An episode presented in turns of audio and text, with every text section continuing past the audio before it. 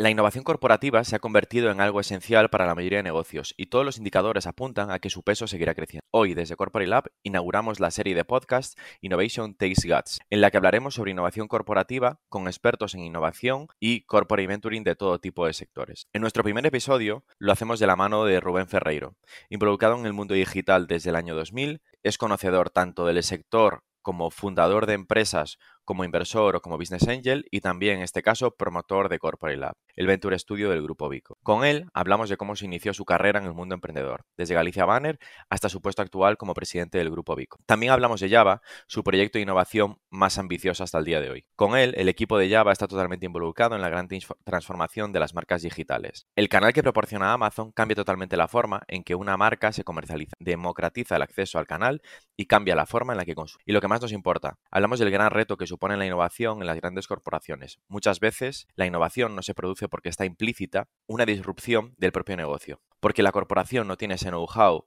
para desarrollar nuevos productos o porque los miembros del equipo no están alineados en cuanto a objetivos y planos temporales. Escucha el podcast y descubre el consejo que le da Rubén a las corporaciones que están empezando a trabajar con startups.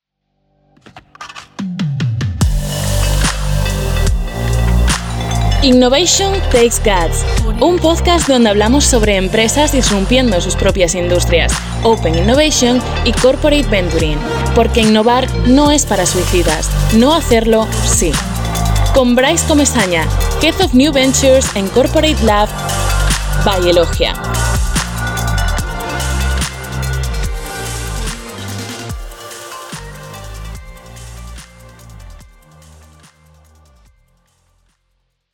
Hola Rubén.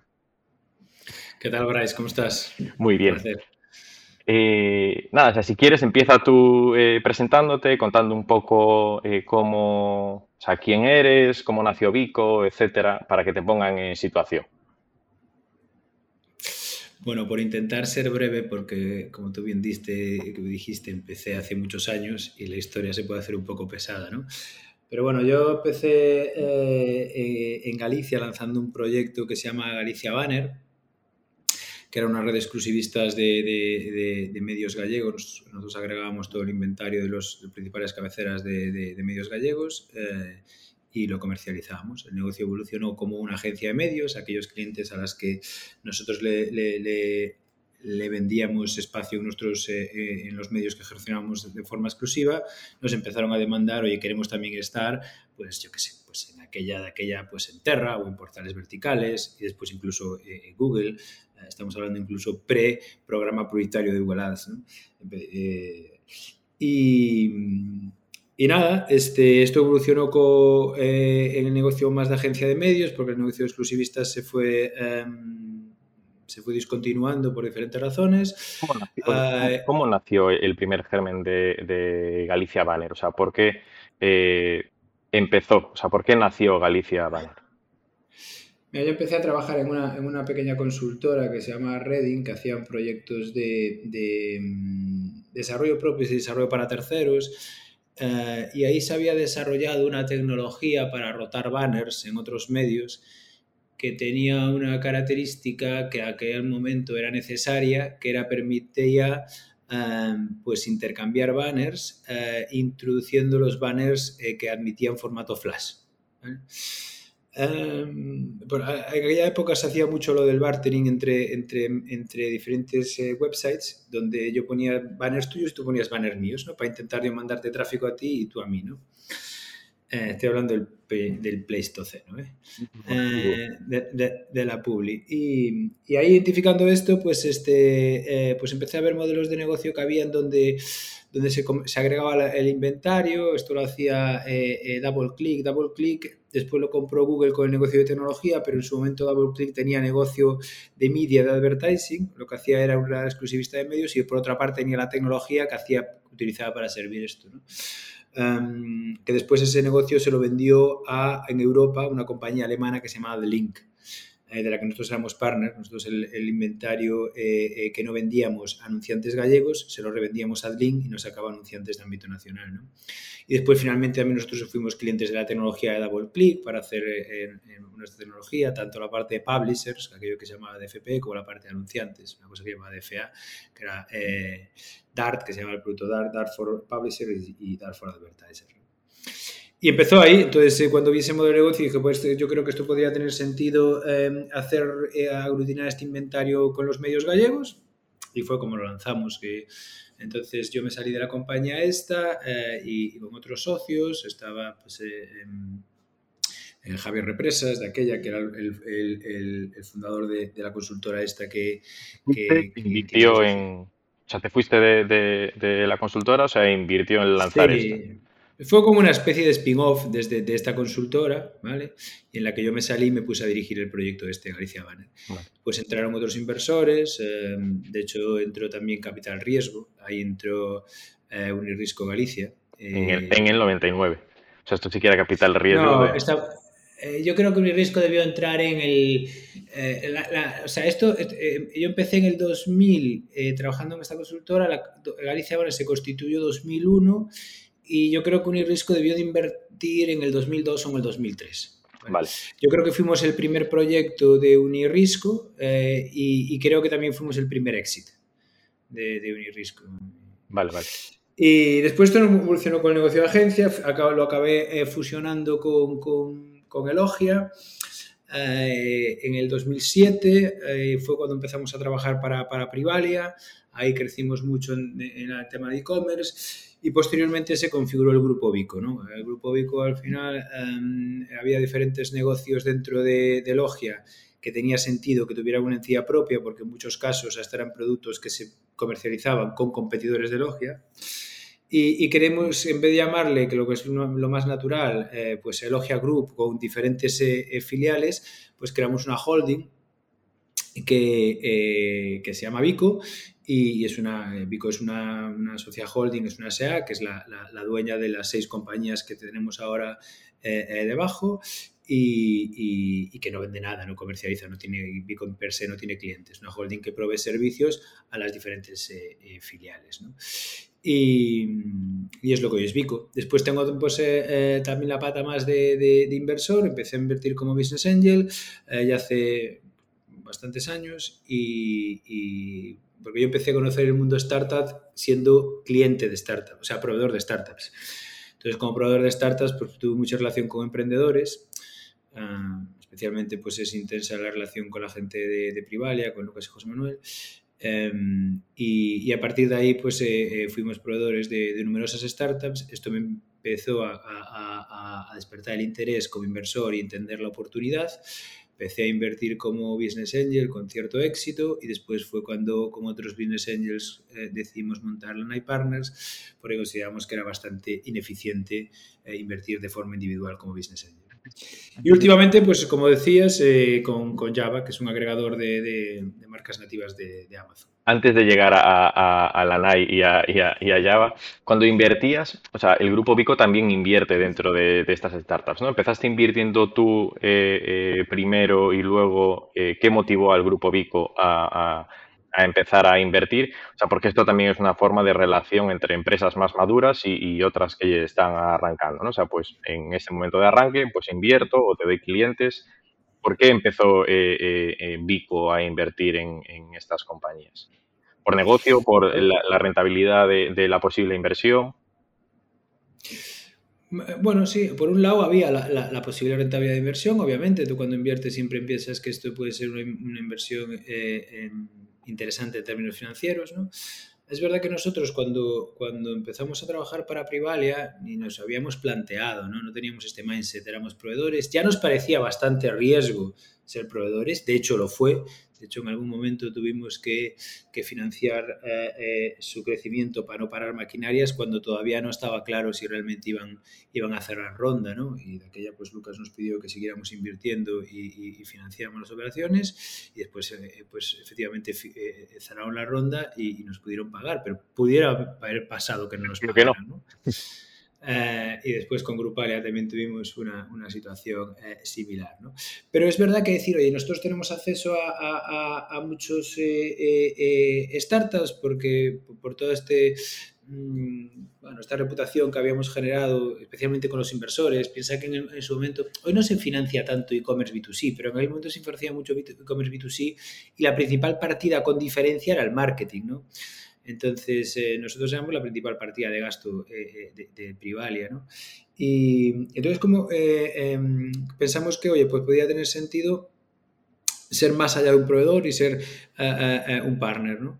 Y entonces hicimos alguna operación, incluso una operación híbrida, donde parte de nuestros servicios los capitalizamos en equity y parte hacíamos pues una inversión en, cash, ¿no? Este fue, por ejemplo, un ejemplo de, que hicimos de las primeras operaciones, que fue con Ulabox, eh, donde hicimos pues eh, una inversión de 250.000 euros, hicimos 125.000 en, en Service for Equity y 125.000 en cash. Eh, entonces nosotros fuimos proveedores, les gestionábamos el, el, el, el marketing y, teníamos una relación, digamos que más cercana y más estrecha. Entonces, era por, por, el, por el, potencial inversor y por también, también estar, que la relación fuera mucho más de partner, no de cliente-proveedor. Entonces, sentirnos mucho más implicados, que el upside que tuviéramos no fuera solo el que nos pagaran un fee o no, eh, construir una relación más long term, ¿no? Eh, quizás nosotros la experiencia con Privalia fue muy satisfactoria en este ejemplo de relación de partner. Nosotros para Privalia trabajamos más de 12 años gestionando todo el marketing y, y, la relación fue de partner real, ¿no? Eh, a pesar de no ser socios, ¿no? Y queríamos replicar ese modelo, pero que tanto también, pues, upside en el equity, ¿no? Y fue un poco, pues, este, porque empezamos a hacer eh, modelos de, de, este tipo. La, las primeras que empezaron ahí, o sea, fue, o sea, pues apostando o, o arrimando un poco más el hombro, como el, como el caso de Privalia, poniendo financiando medios, etcétera y tal, y luego se empezó a invertir en, en, en, en Ulabox y otras compañías que iban eh, eh, apareciendo, ¿no? O sea, pues, o sea, desde solo, no se hace solo eh, eh, el reparto, el service for equity y una parte en caso, o sea, puede ser una parte en caso, es decir, cada caso lo vais estudiando, o sea, no hay un, un, un playbook no un patrón, de, de, cómo, o sea, vale, vale, vale. Y... Sí, sí, algunas son inversiones más oportunísticas. Enten, enten, eh, eh, todas tiene que haber alguna sinergia de negocio potencial, ¿vale? O sea, el, el, el, el framework común del, del, del, grupo Vico es eh, el e-commerce, ¿vale? Y dentro de todo lo que sea ventas, e-commerce, performance, marketing, uh, en esto, eh, pues nosotros eh, nos, gusta, no, nos gusta jugar, ¿no? O tenemos interés en jugar, ¿no?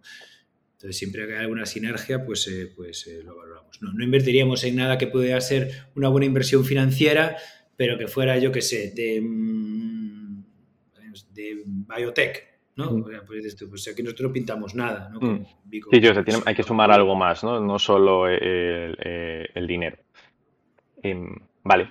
Y dentro de esta parte de, de o sea, de, de, inversiones o de cosas nuevas que se están haciendo dentro del grupo Vico? O sea, ¿qué es lo que, eh, lo que últimamente más te ilumina los ojos? ¿no? O sea, ¿qué es lo que más piensas que, que, que va a poder eh, eh, o sea, ser algo grande dentro de, unos años?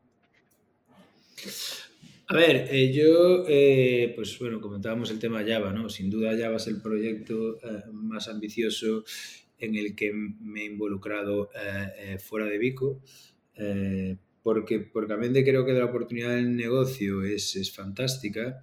Creo que detrás del modelo de Java hay un modelo de transformación en, de cómo, en, el, en la forma en la que se construyen las marcas, ¿no? Uh, me explico, ¿no? O sea, el proceso tradicional en, en marketing es, eh, pues una, una, marca necesitaba primero eh, construir un reconocimiento de marca, ¿no? Lo que llamamos brand awareness, después pues intentabas darle unos atributos a esa marca, uh -huh. un sentido y por qué esa marca, y eso se traducía en una intención de compra, ¿no? Y esto provocaba que cuando tú estabas en el lineal del, del retail, pues te hacías escoger entre un producto u otro, ¿no? Con la llegada de Amazon y los marketplaces empiezan a jugar dos variables muy importantes. Una, primero, democratiza el acceso, es decir, cualquiera puede poner su marca delante del consumidor. Antes esto estaba capado y era una relación entre unos pocos retailers y unos pocos fabricantes. O sea, tú querías vender en el corte inglés y era muy complicado. ¿Vale? Por acuerdos, por financiación, por volumetría que eras capaz de ofrecerle, o sea, era un, un, un Dependes mucho del departamento de compras, la persona con la que ves y una relación personal, o sea, quiero decir, no es tanto basado en datos, ¿no? En oportunidad, sino en el feeling que vaya a tener esa persona de compras y de un criterio subjetivo uh, y, y, y, necesitabas unas volumetrías que en muchos casos nuevas marcas tampoco se podían permitir, ¿no? Entonces el acuerdo no era bueno, ni financiero, ni tal. Entonces eh, Amazon lo que hace es democratizar el acceso, ¿no? Es decir, hay que cualquiera y con las mismas reglas. Tú si quieres vender en Amazon, las reglas que tiene Samsung es la misma que tiene Manolito, que vende, eh, ¿no? Entonces es, bastante transparente en ese sentido. Entonces, democratiza el acceso a que cualquier marca pueda vender y cualquier marca nueva puede tener la misma posición al, cliente que una gran marca. Eh, y dos, eh, y para mí es más determinante, cambia el cómo los usuarios deciden qué compran y qué no. ¿vale?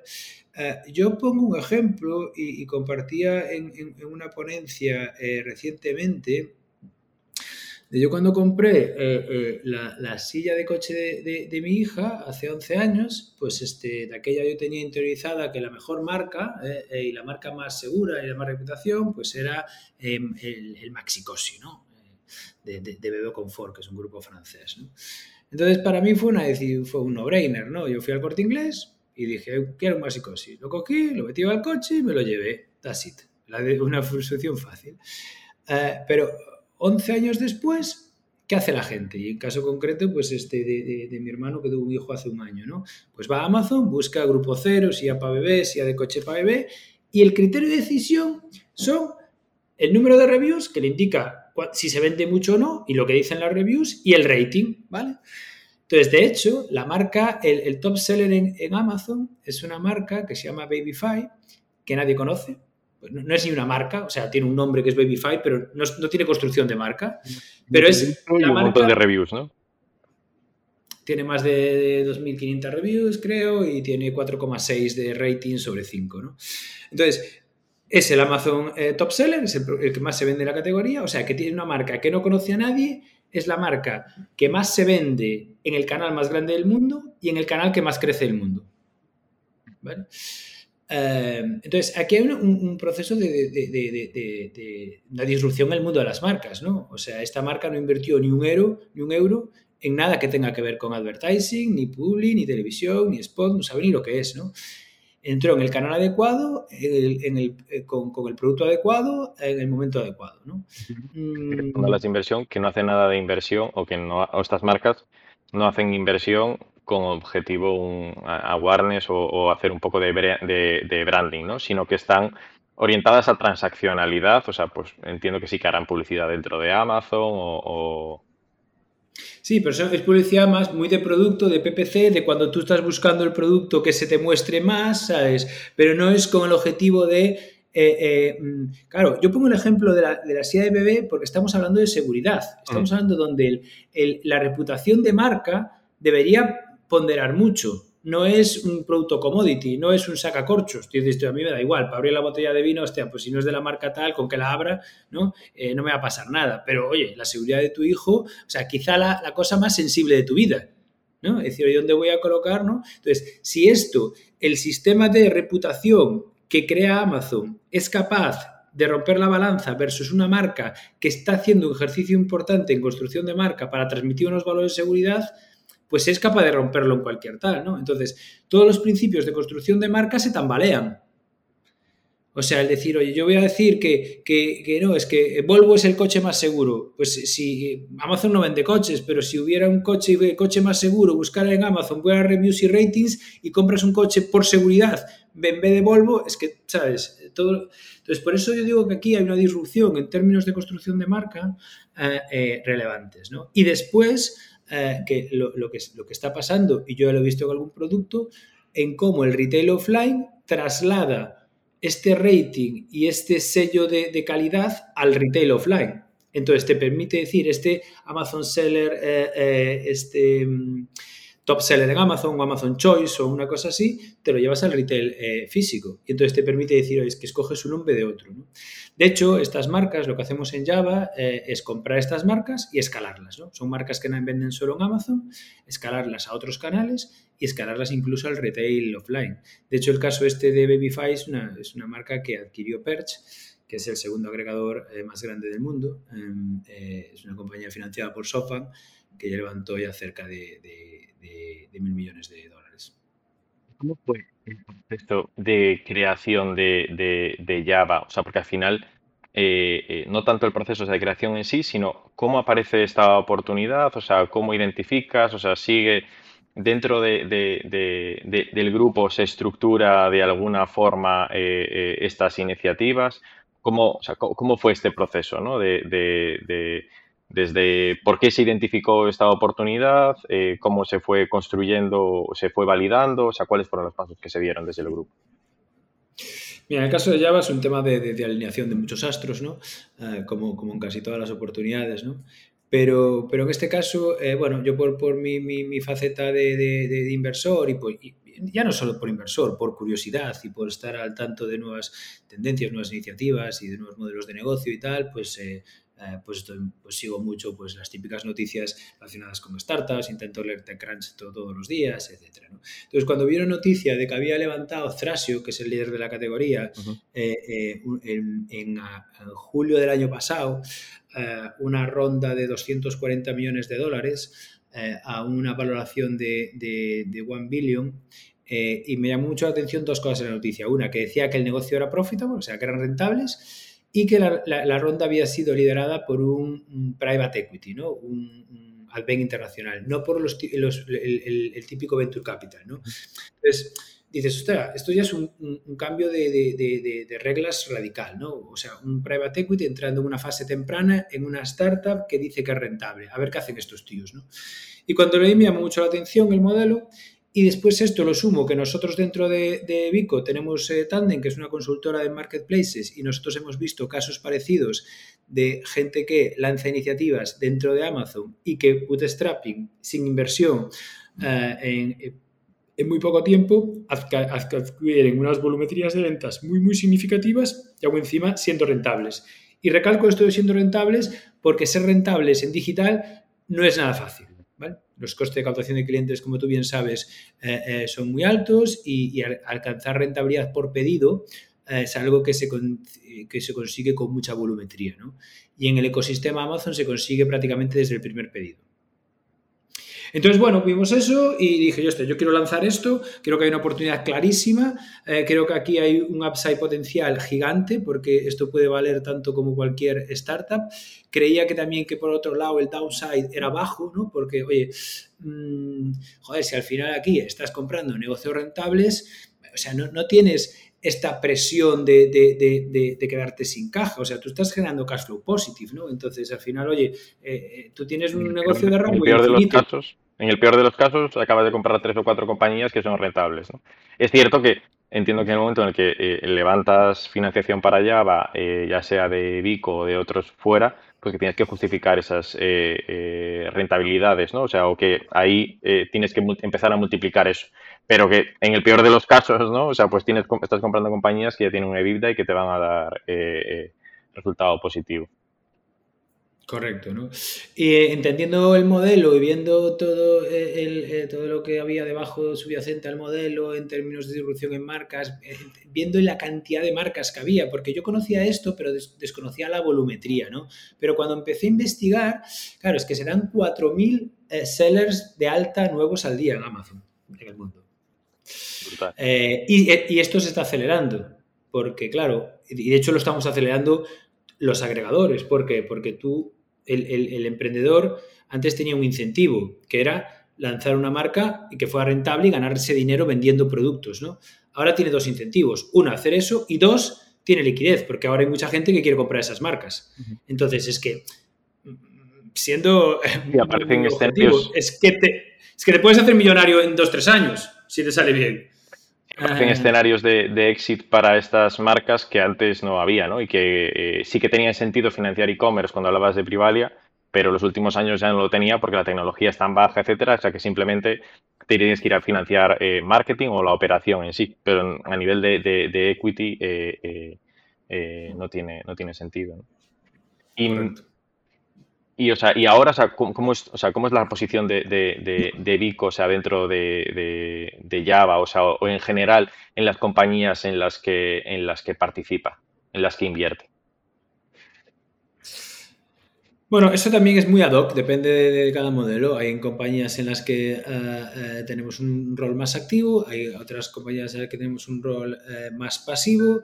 Al final, la idea es estar cerca. Yo creo que nosotros ya tenemos una ventaja, o sea, un, retorno que independientemente del retorno financiero y, nunca lo hacemos por un retorno de, proveedor, yo creo que el retorno principal aquí es, es de conocimiento. Eh, tener, tener esta mirada siempre de analizar modelos de negocio, de invertir en modelos de negocio, nos permite eh, ser mucho más innovadores y estar mucho más en, tendencias de, cómo evoluciona el mercado. Em, en general, ecosistema de agencias, em, eh, te diría que en general ecosistema más publicitario, em, es un ecosistema bastante reactivo, no, no es especialmente innovador. ¿no? Eh, entonces, quizá nosotros tener esta mirada muy puesta en los modelos de negocio, startups, ¿no? Tenemos un retorno de, estar permanentemente a la vanguardia en nuevas tendencias. Y después en formas de trabajar. Eh, yo personalmente cuando veo cómo trabaja una startup, pues, joder, digo, ostras, a veces en, nuestra agencia no estamos ya... Mm, aburguesando, ¿no? Haciendo ya en procesos, en cosas que ya que empezamos a... y, ese, ese, espíritu más de, de, de, iniciativa, de startup, de ser ágiles, de mover cosas, de hacer que cosas pasen en poco tiempo, de eh, este tipo de espíritu, creo que el estar cerca de este ecosistema es, es muy positivo, ¿no? Y esto te, hace tener un mindset siempre muy, muy emprendedor, ¿no? Y a mí personalmente es de lo que más retorno me, genera, ¿no? Eh, la estrategia de innovación dentro de, del grupo es eh, llevarnos trozos de compañías que sí que sean muy innovadoras, ¿no? Estar pegados a ellos y saber qué cosas nuevas están haciendo para eh, poder también aprender de ellos y aplicarlos en el caso que sea, ¿no? Pero también ayudando, no solo, no solo restando, ¿no? O sea, sino porque parece aquí que solo te pegas para... Como mínimo, yo siempre digo que como mínimo tú como inversor no puedes molestar, ¿sabes? Si aportas valor, bien, pero, ¿sabes? Que esto no está obvio. O sea, en realidad es que hay inversores que restan, ¿no? Entonces, este, oye, como mínimo no molestar y, y si puedes generar valor, pues genial, ¿no? Esta, o sea, esta estrategia, aunque en, menor eh, eh, eh, o sea, en, menor perspectiva por el propio tamaño del, grupo respecto a otras corporaciones, o sea, es muy habitual, ¿no? O sea, el, invierto en diferentes startups, hago calls para que startups vengan a hacer pilotos, etcétera, para poder tener relación con ellos y, aprender también de lo que están haciendo, ¿no? Incentivar un poco el emprendimiento dentro de, la corporación. ¿Cómo ves tú eh, eh, la, innovación dentro de, grandes corporaciones o de empresas que están... No, pensemos solo en grandes corporaciones, eh, en los IBEX o en las grandes participadas, sino en empresas que están muy maduras dentro de su sector, etcétera. Porque al final también tienes mucha relación con, este tipo de empresas. ¿Cómo, ¿Cómo ves tú que están afrontando esta innovación? Mira, yo creo que este es el reto más grande que tiene eh, cualquier compañía. ¿eh? Eh, y, cuanto más tamaño tenga, el reto es mayor. ¿no? ¿Por qué? Porque en la mayoría de los casos, la innovación, y cuando tenemos innovación, y hablamos innovación en modelo de negocio, no innovación de procesos, de incorporar tecnología para ser un poco más eficiente, innovación en modelo de negocio, en la mayoría de los casos lleva parejo una disrupción de tu propio negocio que implica canibalizar tu propio negocio. Y eso es súper duro.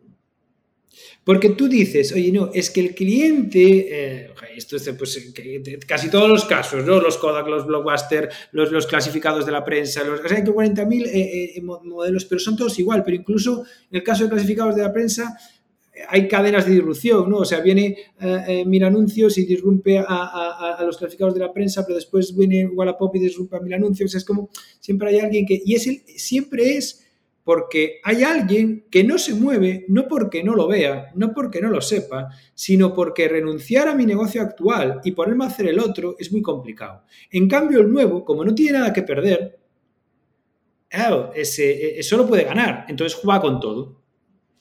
Eh, entonces, aquí hay un tema de que, y generalmente tú no verás a nadie, eh, eh, los grandes players en, digital son gente que arranca de cero. No es, o sea, nadie de la industria, nadie de la industria hotelera vio venir un booking. Nadie de la industria hotelera vio venir un Airbnb. Pues claro que lo vieron. Pero hacerlo es muy difícil. Porque si tú eres Marriott, lanzar Airbnb y decir que Manolo en su habitación de su casa va a competir conmigo, cuando yo tengo una inversión en CAPEX brutal de la habitación y tal, es muy duro. Entonces, el problema, el reto es este, ¿no? Que en muchos casos ya aparece una disrupción interna. Eh, y, esto es muy difícil de decir, o sea, es muy fácil desde fuera, ah, es que no lo vieron. Ya, pero a mí me gustaría ver a muchos de estos eh, que ven desde fuera, que no lo ven, ser tú el CEO de esa compañía y decir, señores, vamos a dejar de vender o vamos a lo que tenemos nosotros, lo vamos a regalar, ¿vale? Y tenemos una estructura de costes de X miles de empleados, vamos a, despedir a la mitad, ¿sabes? Porque ahora vamos a decir este modelo. Si eres una o sea, si eres una cotizada, que tu acción caiga no sé cuánto, etcétera y tal. O sea, todos los. O sea, eso requiere movimientos eh, eh, muy, muy valientes. Pero esto, o sea, entonces piensas que toda la, innova, o sea, la innovación que venga dentro de in-house, por así decirlo, eh, en, modelos de en nuevos modelos de negocio no va a pasar, ¿no? O sea, porque siempre se va a, atascar. A ver, estoy hablando de extremos, ¿no? Y dentro de los extremos, pues puede haber grados, ¿no? Y puede haber gente que pueda conseguir híbridos donde puede capturar valor de, de nuevos modelos de negocio. Creo que es muy difícil que, que alguien que un incumbent, o sea, un, tradicional, eh, eh, lidere esto, pero, pero hay grados. Hay el que se muere del todo, hay el que busca negocios híbridos, pues por ejemplo, lo que comentaban desde la industria hotelera, ¿no? Pues eh, em, em, es difícil pensar, toda la industria hotelera pensó que Airbnb era una, una melaza, pues, pero, pero la, gente de, de, de roommate hoteles pues lanzó una iniciativa, ¿no? Donde se aprovechaba y eh, buscaba apartamentos de, terceros con proximidad de sus hoteles, donde daba servicios a través de los hoteles a, los tal y, tenía, y generaba experiencias similares a las que podía generar Airbnb, ¿no? Para aquel que no buscaba una habitación de hotel, que buscaba otro tipo de experiencia. Entonces, puede haber modelos híbridos donde tú sí que complementes tu offering y seas tal. Ahora, Mm, ¿Va una cadena de hoteles a eh, lanzar un Airbnb y va a ser liderar esta categoría y ser una compañía que lidere este cambio? Difícilmente, ¿no? Pero bueno, esto hay grados. Si hay compañías que sí que pueden hacer cosas y pueden ser, pues, este, y capturar determinado valor si es ser suficientemente receptivas, ¿no? Em, pero yo te digo que, no es fácil, ¿no? Porque el, primer approach es, eh, es, em, es competir. Eh, Incluso poner barreras, ¿no? O sea, yo sé de muchos mm, modelos que lo que tratan es ponerle barreras al, a la innovación y al disruptor de, en la categoría. Al final, el, cliente, o sea, si está buscando esa alternativa, o sea, va, a estar... Eh, eh, en esto, mi sensación es que no solo, o sea, que no se destruye mercado, ¿no? O sea, sino que muchas veces hay usuarios que están dispuestos a otra cosa diferente. Igual el caso de Roommate que contabas, pues eh, ellos han conseguido igual crecer a un nuevo mercado eh, que antes no tenían, o sea, que ese cliente no iba a ir a su hotel, pero sí que va a un apartamento y ellos están beneficiando de, eso. Dentro... esto me, estoy comprando un ejemplo de, aquel que salió en prensa que el presidente de la Asociación Madrileña de Taxis que había comprado como 10 licencias de VTC, ¿no? O sea, pues oye, para esto con el taxi, pero por si acaso tengo 10 licencias de VTC, no, no vaya a ser, ¿sabes? O sea, esto sí que es eh, eh, relación de, innovación, ¿no? Quiero saber cómo lo están haciendo ellos, voy a, invertir directamente en el, negocio competidor y ver cómo, ver cómo lo están haciendo, ¿no? Intentando evitar eh, estos riesgos que pueden salir internamente de, montar esto in-house, ¿no? o sea, de innovar in-house, se lanzó desde Vico en, en Elogia, o sea, Corporate Lab. Eh, para hacer esta innovación eh, dentro de estas corporaciones. Eh, ¿Cuál es tu visión al respecto? O sea, ¿cuál fue la motivación de, lanzar esto? Pues mira, al final nosotros este,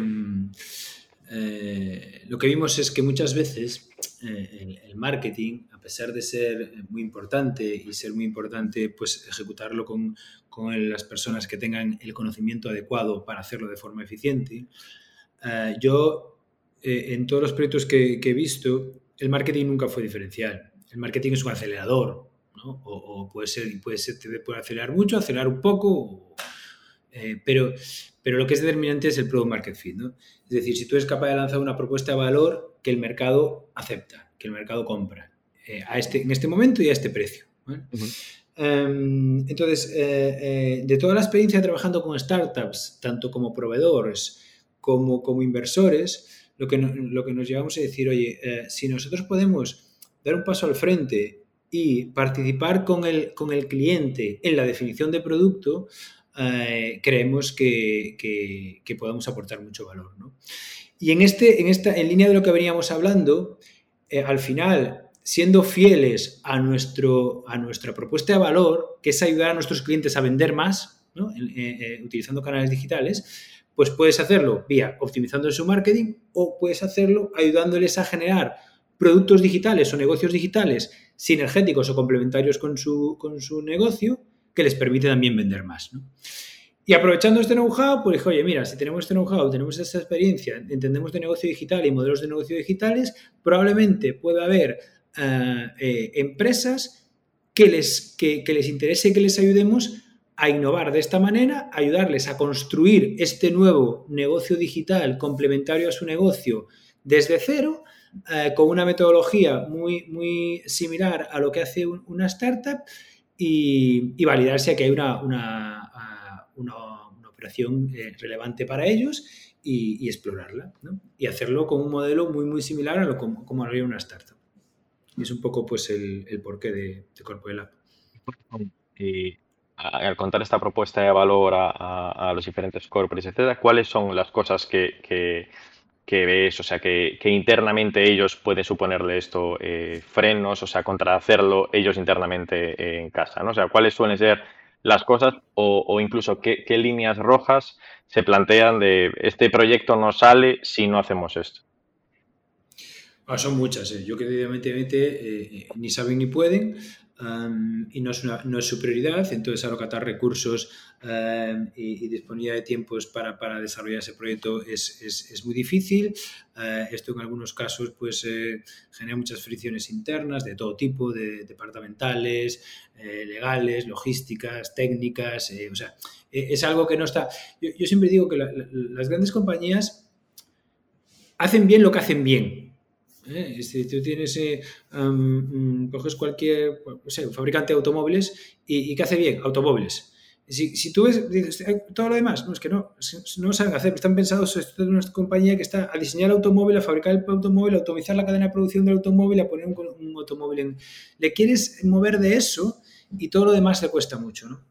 Entonces, tú es decir, oye, mira, eh, esto lo montamos como un side project, Tú, no, no, tienes que interrumpir absolutamente nada, todo lo que son tus procesos. Eh, no tienes que involucrar a, nadie de, tu equipo que tiene un coste de oportunidad del negocio que está haciendo, y que, realmente mueve la aguja versus esto que es un negocio potencial que hay que dedicarle un tiempo y un foco.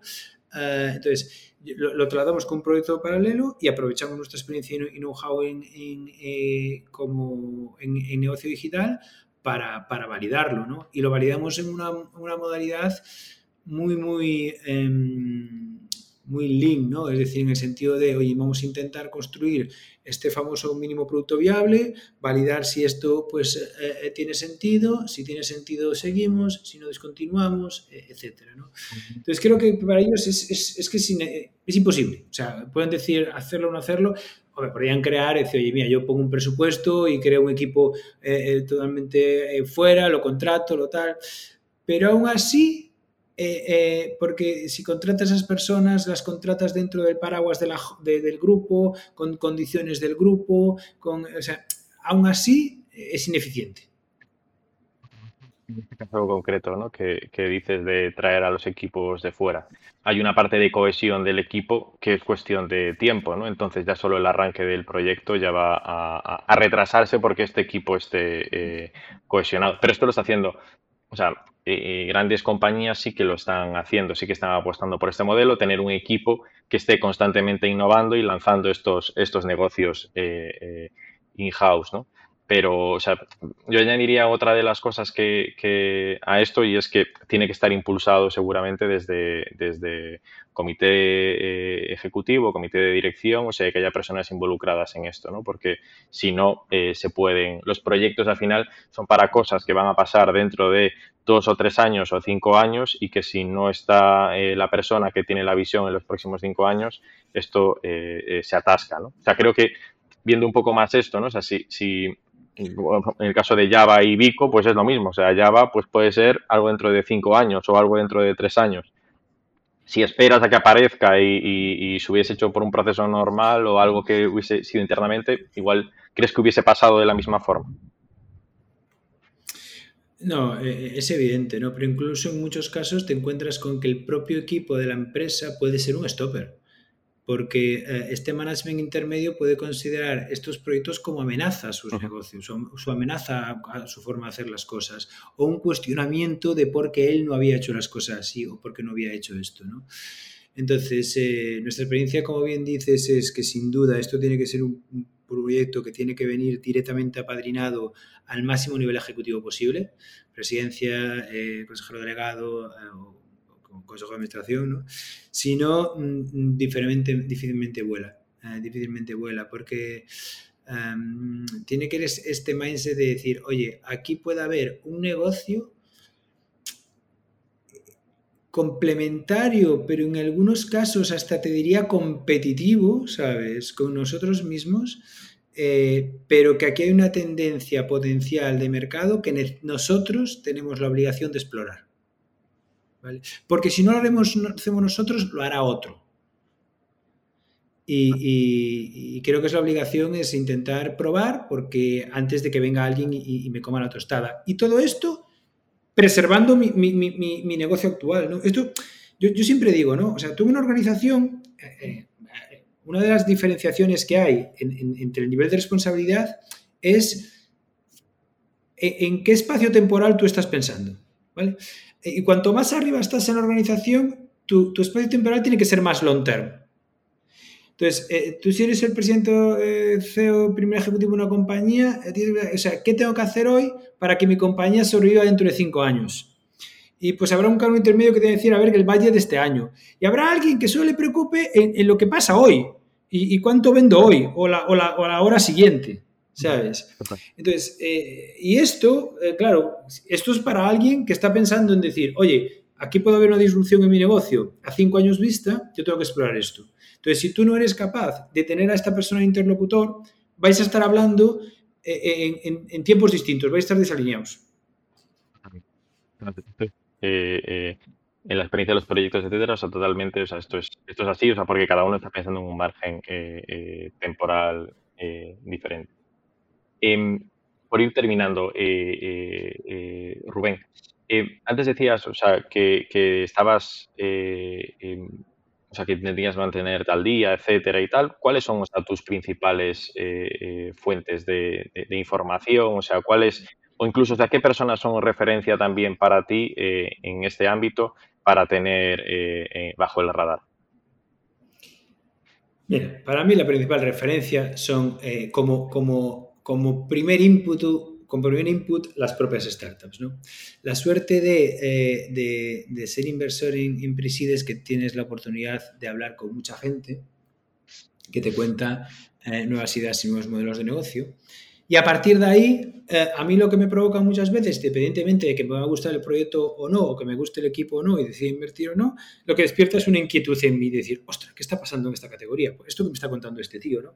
Y a partir de ahí es como hago pues más investigación y busco y digo, pues indago más, profundizo, oye, pues ¿qué está pasando aquí y tal? Entonces, eh, eh, hay cosas que, que, que, que, me parecen totalmente impresionantes, ¿no? Pero normalmente siempre el input a veces no, ¿eh? a veces una noticia que leo, y pues intento pues escuchar, leer noticias, escuchar podcasts, seguir eh, gente en Twitter, pero, pero al final, en la mayor parte de los casos, el input me viene de alguien que me cuenta una cosa que me cuenta de un mercado, algún sector que, en el que está pasando algo y, cómo ellos identificaron este problema, cómo lo están intentando abordar. ¿no? Independientemente que yo considere que existe el problema o no y de que su solución es la adecuada o no, despierta en mí una inquietud. ¿no? O sea, yo creo que una característica, eh, sin lugar a, ninguna duda, de, la innovación y del aprendizaje constante es, tener mucha curiosidad, ser muy, muy, muy curioso. ¿no?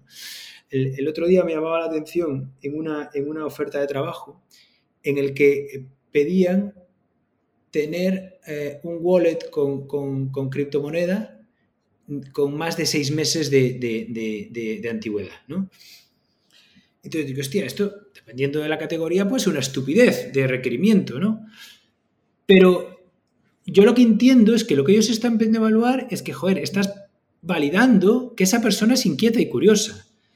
Si, si, si cada, casi todos los días hay algo que tiene que ver con tokens o con criptomoneda en las noticias y tú no tuviste ningún tipo de inquietud por esto, y yo no te digo que estés que seas un inversor que hayas metido ahí decenas, centenas o miles de euros, puedes meter unos cientos, pero tienes la curiosidad, tienes el mindset de saber qué pasa aquí, de saber cómo funciona un exchange, de funciona como un wallet, de qué es un token, qué no tal, ¿no? Y la mejor forma es, pues, probando, ¿no? Entonces, estaban validando esa curiosidad, ¿no? Entonces, a mí lo que me despierta la curiosidad es hablar con gente, y cuando tal, entonces, claro, pues pues pruebo yo, me doy de alta, pruebo cosas, compro cosas que no necesito, utilizo servicios que no necesito, pero por esta curiosidad de aprender, de saber qué está pasando en el mundo. ¿no? Y esta es mi principal eh, eh, eh, fuente de, de, intentar estar al día. Y aún así, es súper difícil, porque el mundo cambia a una velocidad y cada vez más rápido que es increíble. Al final entiendo que, o sea, que, lo que dices, que es imposible estar al tanto de todo lo que está lo que está pasando, pero bueno, al menos dentro de un área, ¿no? O sea, o de la que más te, interese, o sea, pues tener esa, esa, curiosidad. Creo que esto, o sea, por, por acabar, creo que eh, podría ser el, el, no el, no el consejo, pero sí la mejor recomendación a la gente que está en esa parte de innovación dentro de corporaciones, ¿no? O sea, que, que, que sea curiosa y que, y que, y que hable con, con gente, ¿no? Sin duda, sin duda. Yo, creo que, yo siempre que cada vez que, hablo con, startups, pues, pues me carga las pilas, en tanto, eh, eh, em, te diría que mental y físicamente, ¿no? Porque me dan ganas de hacer más cosas, me, motivan, eh, veo gente, pues gente, joven que está haciendo disrupción y, que tiene una capacidad de ejecución, una capacidad de innovación en, poco tiempo que la verdad es que, me alucina, ¿no? Y, es un poco, o sea, lo que yo creo que a mí me mantiene que mi mente esté permanentemente pues, pensando en, nuevas cosas, en innovar, en hacer cosas diferentes. Sí, sí. Es la imitación. Al final, dicen que, que tú eres una media de, ¿no? Que yo leí por ahí de, las vez que si personas que están a tu alrededor, ¿no? Pues hay que, hay que saber rodearse, hay que saber rodearse bien. Si metes emprendedores, serás más emprendedor. Si quitas emprendedores, serás menos emprendedor. Esto es así. Totalmente. Oye, Rubén, pues muchas gracias por, tu tiempo y un placer tenerte aquí. Al contrario. Gracias.